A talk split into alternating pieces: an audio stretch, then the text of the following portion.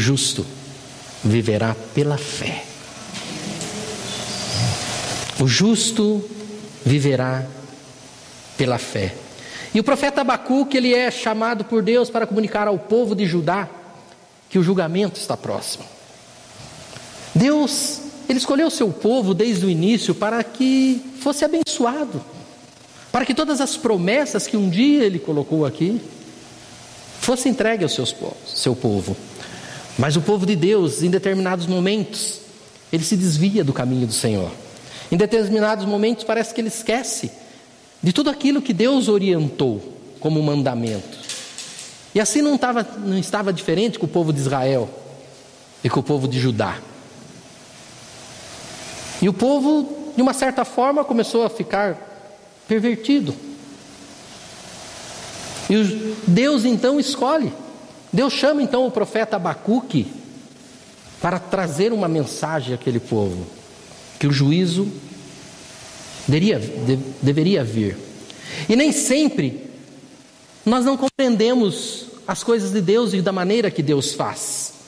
Mas uma coisa nós podemos ter certeza: que tudo que Ele faz é bom. E o último plano de Deus para as nossas vidas é vitória.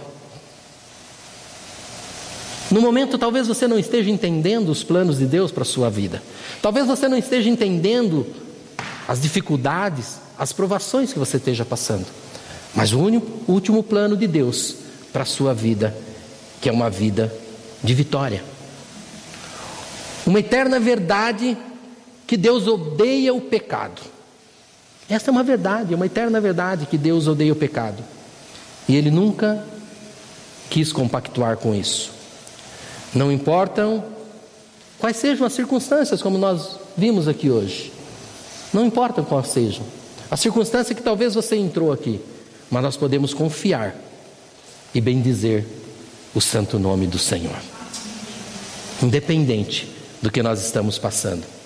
E nesse primeiro momento, o profeta Abacuque, ele questiona. E o que, primeiro questionamento dele é: quando ele vê aquelas dificuldades, quando ele vê aqueles problemas assolando aquela, aquela nação, e o profeta questiona: por que Deus está em silêncio e inativo? Talvez você também tenha questionado nessa manhã. Talvez você tenha questionado nesta semana. Talvez você tenha questionado nesse mês e nesse ano. Por que Deus está em silêncio e inativo? Abacuque 1, 2, 3 diz: Até quando, Senhor? Clamarei por socorro sem, tu, sem que tu ouças? Até quando gritarei a ti violência sem que traga salvação? Por que me fazes ver a injustiça e contemplar a maldade? A destruição e a violência estão diante de mim. Há luta e conflito por todo o lado. Talvez você já se sentiu assim? Talvez você já questionou dessa forma: até quando, Senhor? Até quando eu vou verificar isso acontecendo sobre a minha vida? Até quando eu vou ser maltratado e assolado? E esse é o primeiro problema que confunde o profeta Abacuque e confunde a minha e a sua vida. Ele olhou e viu violência. Nós temos olhado e visto violência nesse mundo. A lei não se importava com nada, contenda, litígio, inocente sentenciado sem direito a nada, advogados manipulados, tribunais manipulados, advogados vendidos. Toda a nação sofria por perversidade do governo. Assim estava a nação de Judá. No entanto, parecia que Deus não fazia nada. Deus não fazia nada a respeito disso. Será que nós estamos vendo isso hoje? Algo que estava acontecendo há 600 anos antes de Cristo. E estava acontecendo porque aquela nação deixou de acreditar no Deus verdadeiro, aquela nação deixou de cultuar o Deus verdadeiro, e passado agora mais de dois mil anos, o mundo também está deixando de adorar e cultuar um Deus verdadeiro. E nós estamos vendo isso uma lei que não é justa, uma nação que sufoca, uma nação que prejudica. E ao lado desses problemas, ainda havia a ameaça da nação babilônica. Ao lado dos problemas de Judá, ainda havia a ameaça da nação babilônica que assolava o cenário político. E o profeta questiona, assim como nós temos questionado: Senhor, o Senhor não está vendo tudo isso? Será que os teus olhos não estão vendo tudo isso, Senhor, acontecendo? E o Senhor responde, porque Deus sempre responde. Toda vez que nós questionamos, mesmo que nós questionamos de uma forma angustiada, de uma forma de desagravo, o Senhor te responde. E o Senhor responde o profeta Abacuque, Abacuque 1, 5 e 9. Olhem as nações e contemplam-nas, fiquem atônitos e pasmem, pois nos dias de vocês farei algo em que não creriam se lhe fosse contado.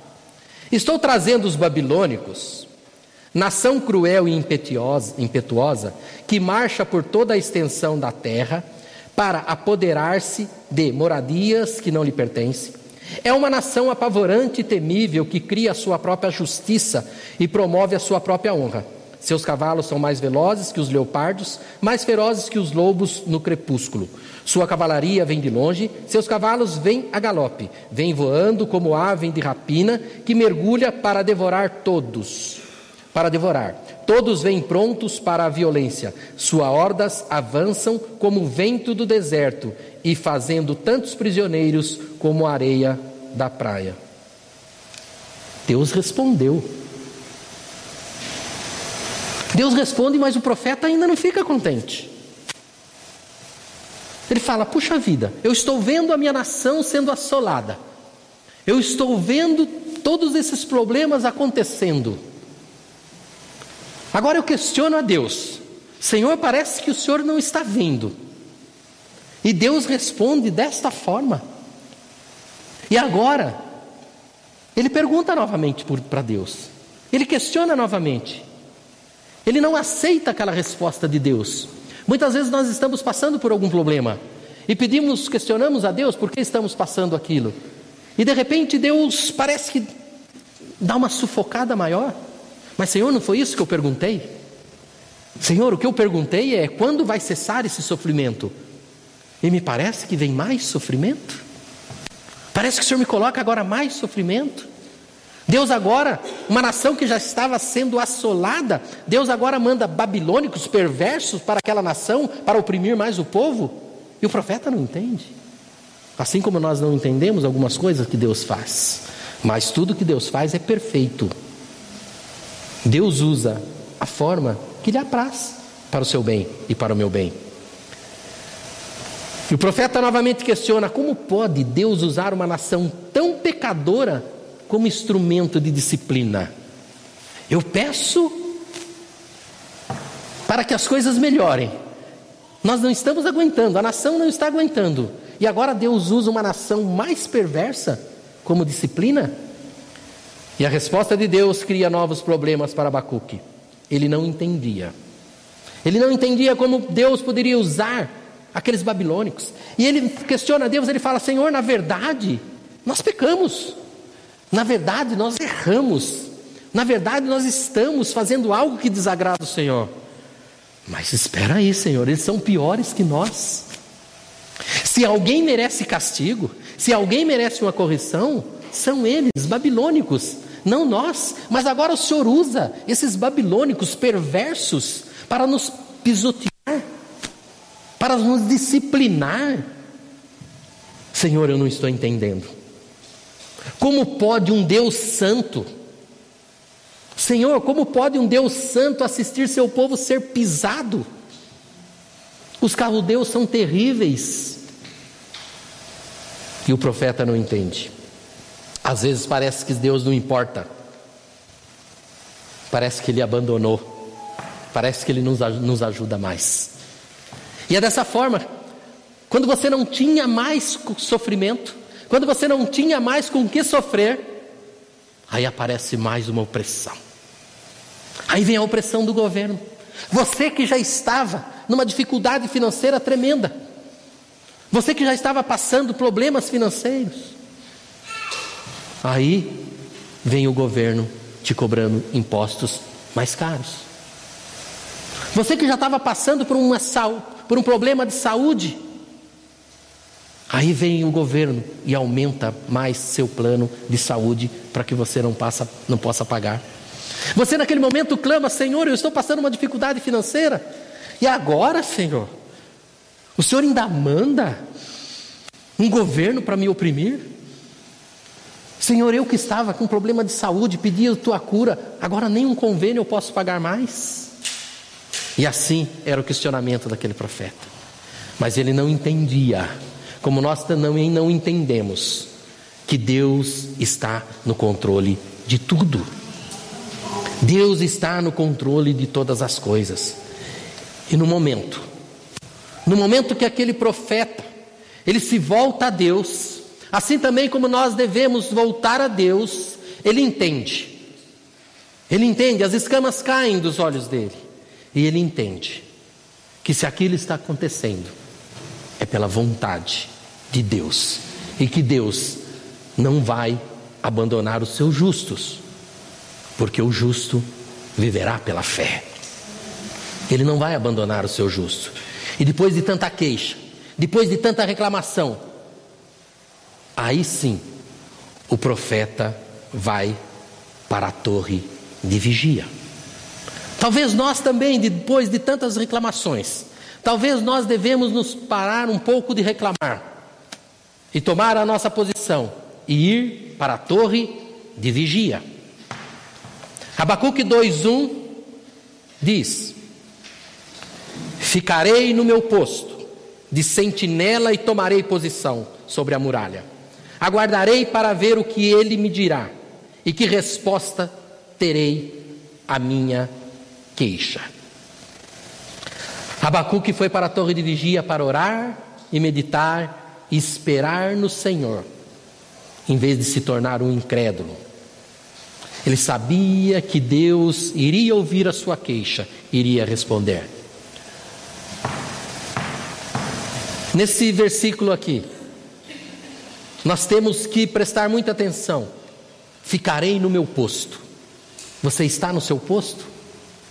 Você se mantém no seu posto de esposa?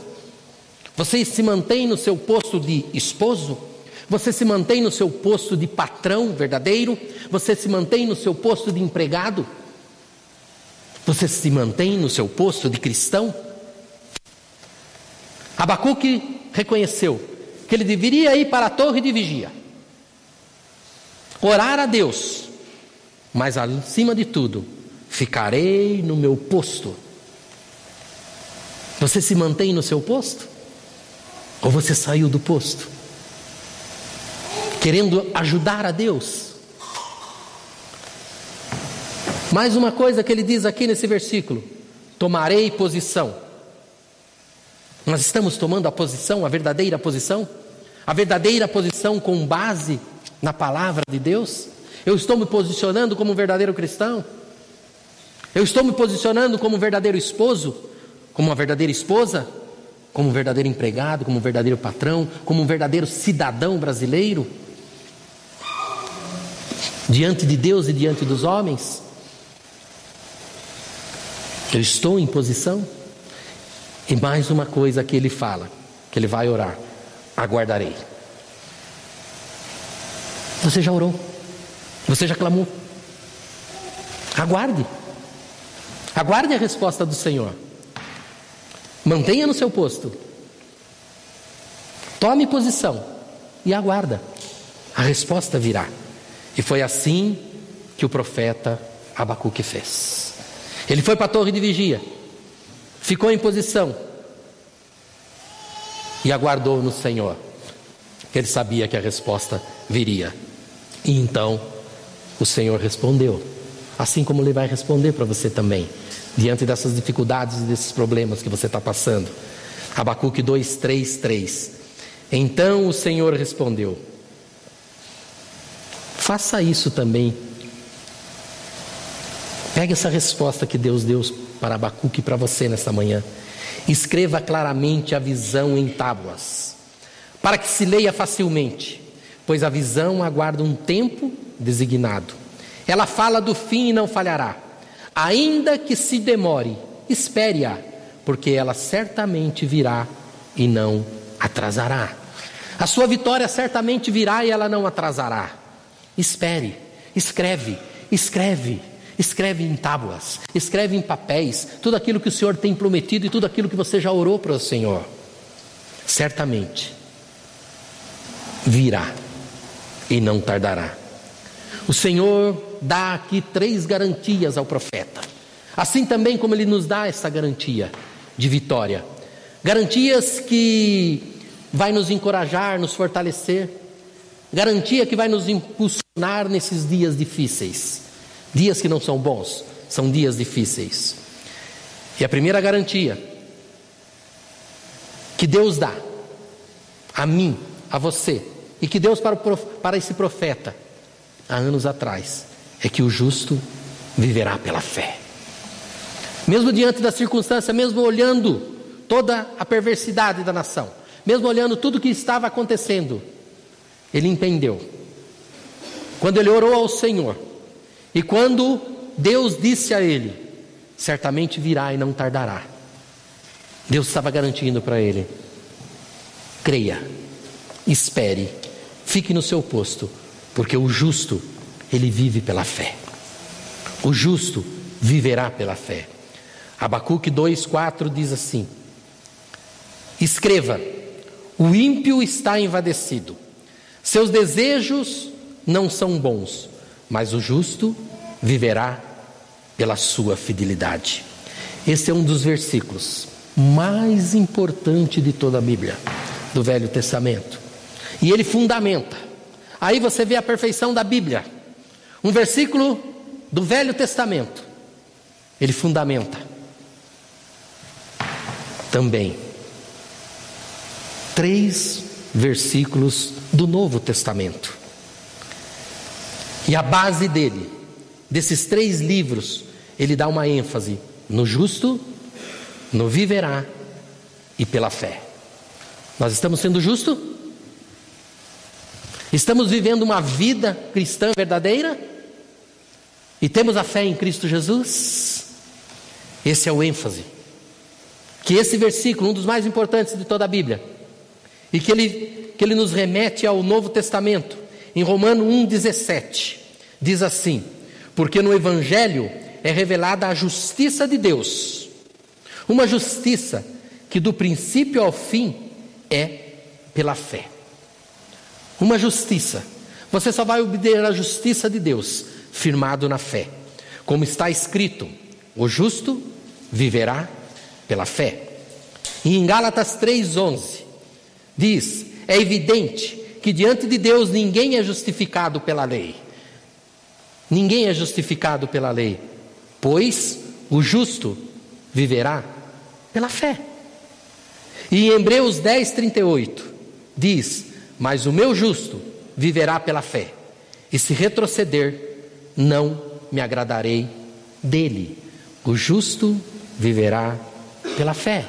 Vemos aqui dois tipos de pessoas: o soberbo, porque crê nas suas próprias forças. E assim era aquela nação babilônica, ela era soberba, ela acreditava na sua própria força. Aqui tem um tipo de pessoa, o soberbo, que crê em si mesmo. Você tem acreditado em si mesmo? Você tem acreditado nas suas próprias forças, nas forças do seu trabalho, no seu intelecto, na sua capacidade física e intelectual? Isso é soberba. Mas o salvo, o humilde, ele crê no Senhor Jesus. Os caldeus eram orgulhosos. Eles acreditavam que as vitórias eram deles, mas eles não sabiam que era Deus que estava dando a vitória para eles sobre a nação de Judá. Era Deus que fazia eles vencerem mas eles achavam que era eles que venciam. Eles não percebiam que a capacidade de vencer vem de Deus. Nós temos que perceber que a capacidade de vencer vem de Deus e não na força do nosso braço. Tudo que você sabe, toda a sua orientação, toda a sua sabedoria humana, ela é nada diante da sabedoria de Deus. Temos que ser humilde e nos render ao Senhor e ter a certeza que o justo viverá pela fé. E mais uma, uma orientação que Deus nos dá, a segunda: a terra se encherá do conhecimento da glória de Deus. O justo viverá pela fé, e a terra se encherá do conhecimento da glória de Deus. Abacuque 2,14 diz: E a terra se encherá do conhecimento da glória do Senhor, como as águas enche o mar. Com certeza, na época de Abacuque, como, na, é, como nas, nesta época, nesse tempo presente,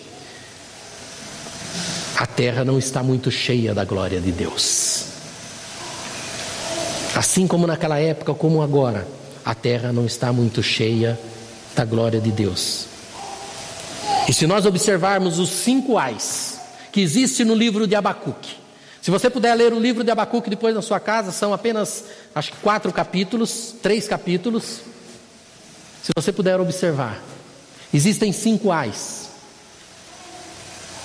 dentro desse livro, dentro desse capítulo. E esses cinco ais, nós vamos observar que são os pecados que Deus odeia. São pecados que Deus odeia. São cinco ais. O primeiro é a ganância, a cobiça desenfreada. Quantos de nós estamos sendo com cobiça, ganância desenfreada? No livro de Abacuque, um dos ais que diz aqui: Ai daquele que amontou a bens roubados e se enriquece mediante extorsão. Ai daquele que obtém lucros injustos para a sua casa, para pôr seu ninho no alto e escapar das garras do mal. São ais dentro do livro de Abacuque, pecado que Deus odeia. Matar para obter ganho. Ai. Ai daquele que edifica uma cidade com sangue e estabelece com crime. Ai daquele mais um ai. Pecado que Deus odeia. Bebedeira. Ai daquele que dá bebida ao seu próximo, misturando com seu furor, até que ele fique bêbado para que se lhe contempla a nudez. Deus odeia. Mais um ai dentro do livro de Abacuque. E que Deus odeia: idolatria. Ai daquele que diz à madeira: desperte, ou a pedra sem vida, acorde. Poderá isso dar orientação? Está coberta de ouro e prata, mas não respira. Pecados que Deus odeia. Dentro do livro de Abacuque são os ais. Esses são os pecados que maculam a nação hoje. Pecados que maculam a nação hoje: ganância e cobiça, matar para obter ganho, bebedeira, idolatria. O Senhor odeia esses pecados hoje da mesma forma que odiava no passado. Mas a promessa dele ainda permanece. Lembra que nós lemos no começo que Deus diz que a, a terra está cheia da minha glória? E que eu falei que parece que ainda não está? Mas existe uma promessa de Deus: que a terra voltará a ficar cheia da sua glória. Porque existe promessa que um dia Jesus vai voltar. E a glória do Senhor se estabelecerá. O reino dele se, se estabelecerá.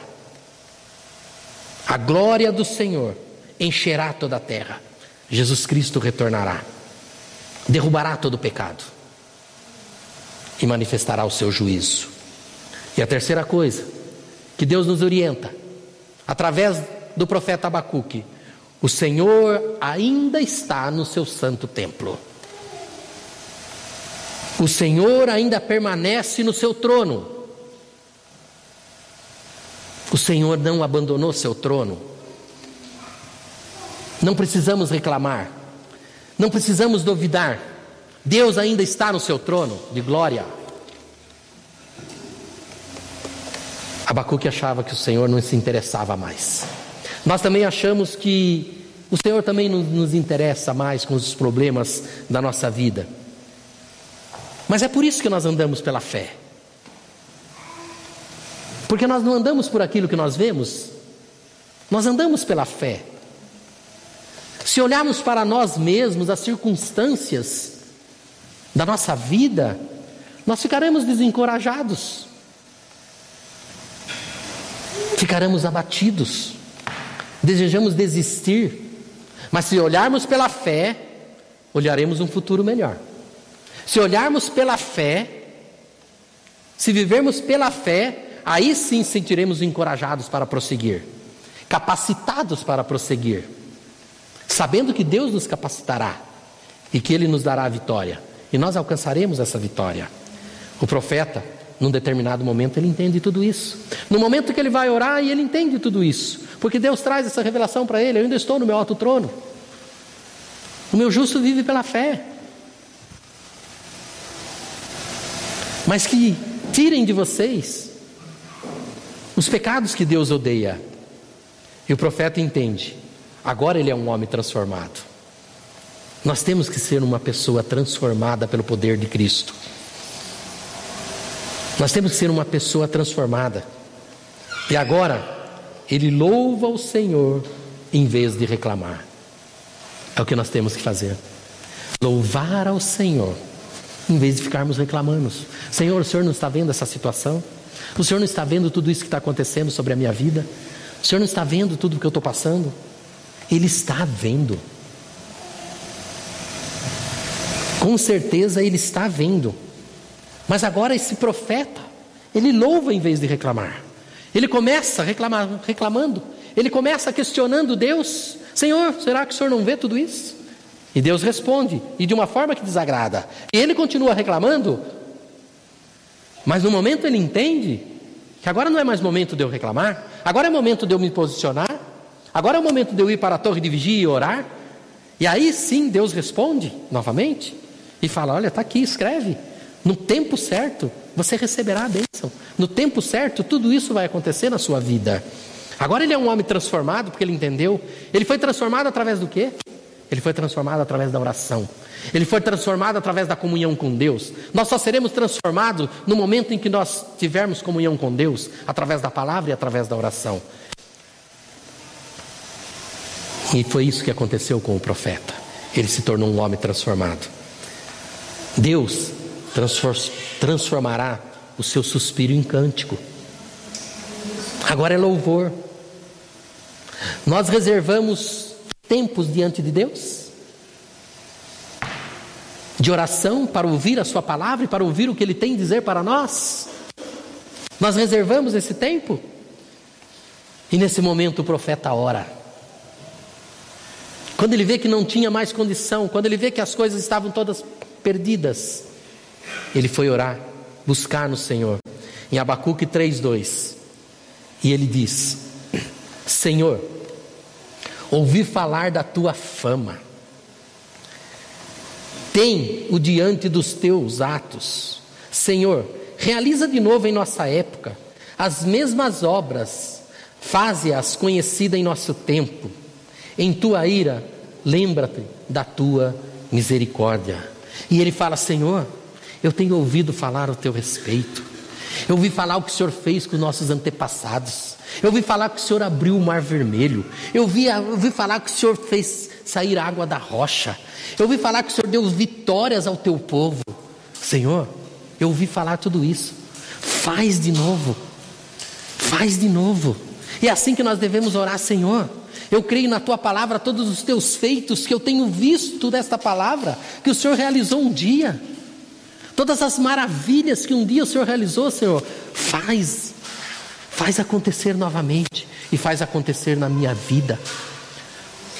Eu sei, Senhor, que a ira vem, mas tenha misericórdia. Senhor, tenha misericórdia nesse momento da minha vida. E foi isso que o profeta fez. Em tua ira, Senhor, lembra, lembra da tua misericórdia. Ele sabe que o Senhor está trabalhando. Nós temos que saber que o Senhor está trabalhando ao nosso respeito. Ele sabe que o Senhor estava trabalhando naquele mundo e o Senhor continua trabalhando. Ele sabia também que haveria julgamento para os ímpios, assim como nós também sabemos que haverá julgamentos para os ímpios. Mas também ele pede para que o Senhor lembre da misericórdia para aqueles que são justos e para aqueles que estão buscando e para aqueles que estão colocando toda a sua fé em Cristo Jesus. O profeta lembra da história de Israel, lembra tudo que o Senhor tinha feito. Assim também nós temos que ter a memória, tudo aquilo que o Senhor já realizou. E a palavra diz que Ele é o mesmo ontem, hoje e será eternamente. E a palavra de Deus diz que se nós crescêssemos, nós poderíamos fazer obras maiores do que Jesus fez. O justo viverá pela fé. O Senhor trabalhou no passado, trabalha no presente e trabalhará no seu futuro. Por fim, o profeta louva ao Senhor numa das maiores confissão de fé que encontramos na Bíblia. Uma das maiores confissão de fé que nós podemos encontrar na Bíblia está no livro de Abacuque. Abacuque 3, 17, 18. Que você já cantou, você já ouviu, mas ainda não ficou gravado no seu coração. Mesmo não florescendo a figueira, não havendo uvas na videira, mesmo falhando a safra de azeitonas, não havendo produção de alimentos nas lavouras, nem ovelhas no curral, nem bois nos estábulos. Ainda assim, eu exultarei no Senhor e me alegrarei no Deus da minha salvação. Mesmo não havendo a provisão, mesmo ainda não havendo a saúde, mesmo ainda não havendo a libertação, mesmo ainda eu não tendo as coisas que eu desejo no meu coração, mas ainda assim, eu louvarei ao Senhor, o Deus da minha salvação. Essa é uma das maiores confissão de fé realizada, feita no Antigo Testamento. E se podemos ter uma versão, se podemos ter uma versão dessa passagem no Novo Testamento, nós podemos citar Filipenses 4:13, onde Paulo diz: "Não estou dizendo isto porque esteja necessitado, pois aprendi a me adaptar em todas as circunstâncias.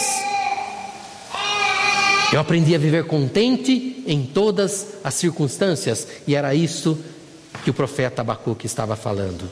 Mesmo que não haja nada, mesmo que eu não esteja vendo nada, mas ainda assim eu louvarei ao Senhor, porque Ele é o Deus da minha salvação. Abacuque sabia que a, que a força viria de Deus, que a força não viria deles, que a força necessária para passar pelas provações que tinha à frente era Deus. Hoje nós temos a Bíblia, hoje nós temos a palavra de Deus aqui revelada para nós. Abacuque não tinha.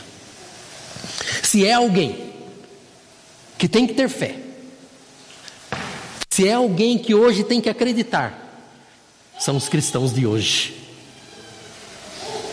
Abacuque não tinha a palavra de Deus, ele não tinha a Bíblia.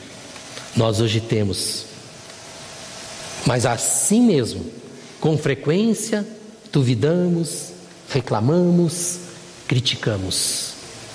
Duvidamos do poder de Deus que Deus pode realizar na nossa vida.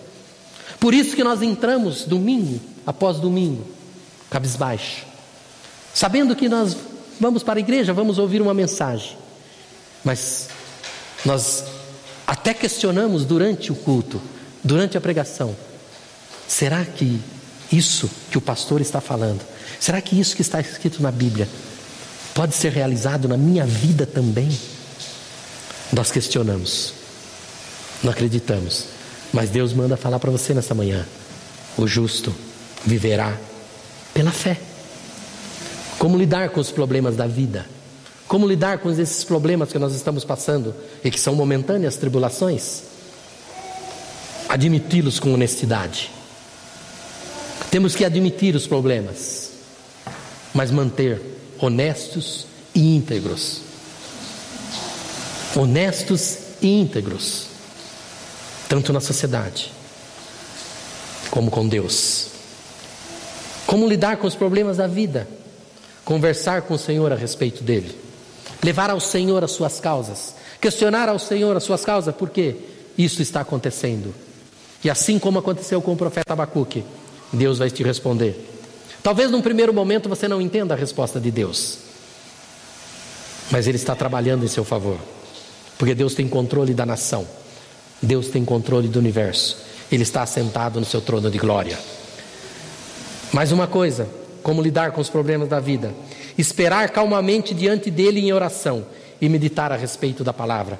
Espera calmamente no Senhor em oração e medita a respeito da palavra. Aquilo que você está buscando do Senhor, aquilo que você está almejando, está de acordo com a palavra? Está de acordo com aquilo que Deus quer para a sua vida? Então continue orando, buscando, meditando e calmamente esperando, porque há de se realizar na sua vida. E mais uma coisa: escutar e obedecer quando Deus fala. Muitas vezes o que Deus fala não é do nosso agrado. Muitas vezes nós questionamos Deus porque as coisas estão acontecendo e Deus fala, vai por esse caminho, mas esse caminho. E às vezes Deus está falando através do pastor, através de um amigo, através de um conselheiro. E nós, não. Esse caminho é muito duro para mim. Escutar e obedecer quando Deus fala. Muitas vezes, o que Deus fala naquele momento não vai agradar o nosso coração, mas nós temos que cumprir. Nós temos que fazer, porque Ele sabe o porquê Ele está te dando aquela orientação. Nunca fuja das dificuldades da vida. Deus muitas vezes usa essas dificuldades para fortalecer a sua fé. Nunca fuja delas. Nunca fuja dessas dificuldades. Deus está fortalecendo a sua fé. E nunca duvide, nunca duvide, lá no seu cantinho, lá no seu reduto, às escuras, o que Deus tem falado em plena luz para a sua vida. O que Deus tem revelado em plena luz para a sua vida. Nunca duvide.